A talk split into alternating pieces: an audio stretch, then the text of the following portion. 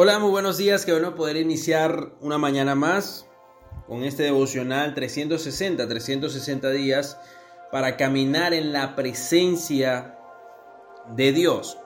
Y antes de continuar, quiero hablarte de que este 15 vamos a tener un taller que se llama Oratoria de Influencia. Si crees que tienes un mensaje, una historia que contar para inspirar a otros, si crees que puedes mejorar en esta área, escríbeme en el privado y seguramente te voy a estar dando toda la información.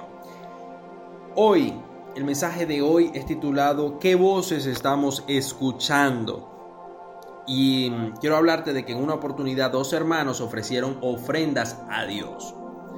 El primer libro de la Biblia, Génesis, Caín y Abel se dedicaron a su labor, uno a ser agricultor, el otro a ser ganadero, y sin embargo, Caín ofreció algunos, escúchame bien, algunos de sus cultivos a Dios. Abel ofreció lo mejor de sus primeras crías. Y dice en capítulo 3 que Dios no aceptó la ofrenda de Caín. Caín estaba molesto, estaba decaído, estaba cansado. Y es que así somos, ofrecemos a Dios lo que nos sobra, el resto de nuestro tiempo, el resto de nuestro dinero, el resto de nuestra influencia, el resto de, nuestro, de nuestra conexión, sí, dedicación. Y después nos preguntamos por qué no está funcionando lo que quiero que funcione, por qué no está funcionando mi familia, por qué no está funcionando mi noviazgo, por qué no está funcionando mi trabajo, por qué no me va bien en mis negocios. Y convengamos que vendrán pruebas aún tú siendo fiel a Dios. No estoy queriendo decir que si lo que puedas estar pasando es producto de tu desobediencia, pero te tienes que examinar si lo que estás ofreciendo a Dios es lo primero y lo mejor. Porque cuando ofreces lo primero y lo mejor, Dios te recompensará por tu fidelidad y te lo hará saber. En este caso, Abel vio la aceptación de Dios por ofrecerle lo primero y lo mejor. Pero aún así Caín estaba enojado y dice el verso 6 del capítulo 4 de Génesis, ¿por qué estás tan enojado? le preguntó el Señor a Caín.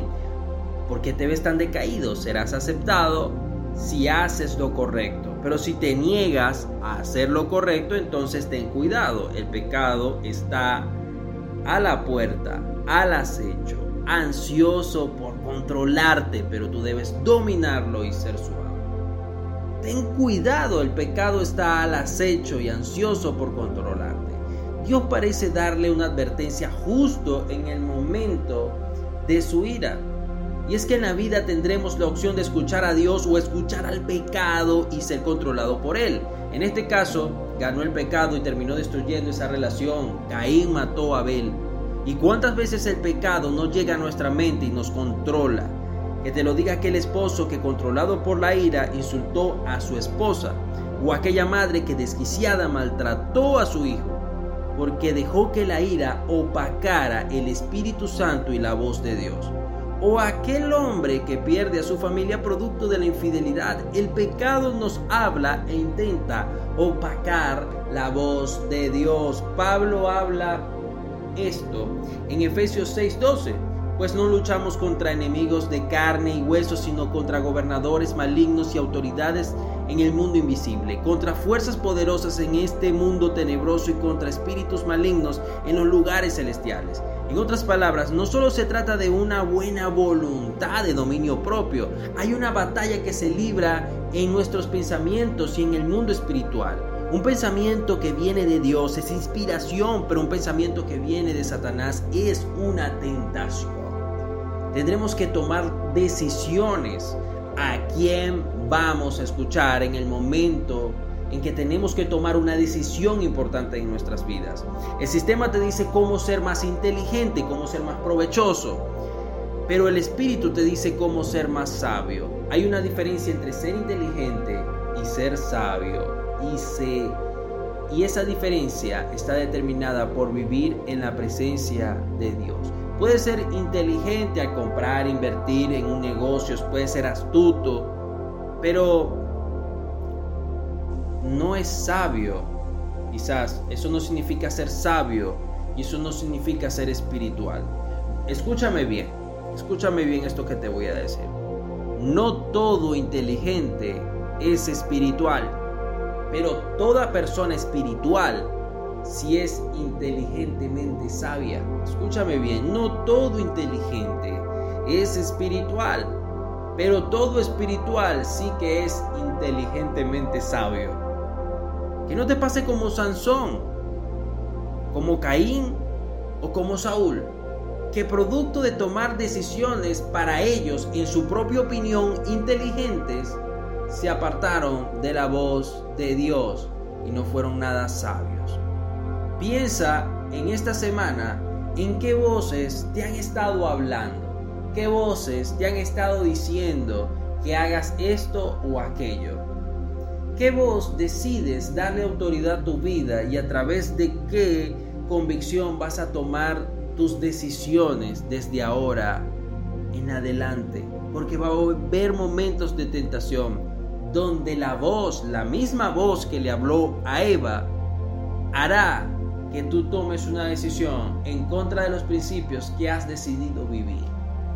Y eso hará que pierdas la recompensa de Dios para tu vida. Oro. Padre Celestial, te pido, Señor, por estas personas que nos escuchan el día de hoy, te pido que aclares sus oídos para que ellos puedan escuchar la voz tuya, Señor.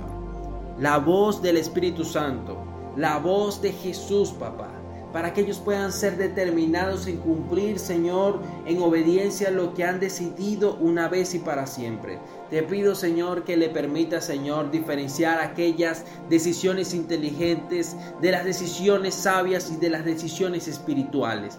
Que les permita, Señor, abrir ese discernimiento espiritual en sus corazones. Que ellos puedan ver, Señor, qué es lo que tú tienes para ellos. Que ellos puedan ver la recompensa de darte lo primero y lo mejor. Permítenos, Señor, ser unas personas, Señor, dedicadas a ti, consagradas a ti este año, Señor. Te pido, Padre Celestial, por aquel Padre de familia que me escucha y que quiere mejorar su vida y ser una persona espiritualmente sabia.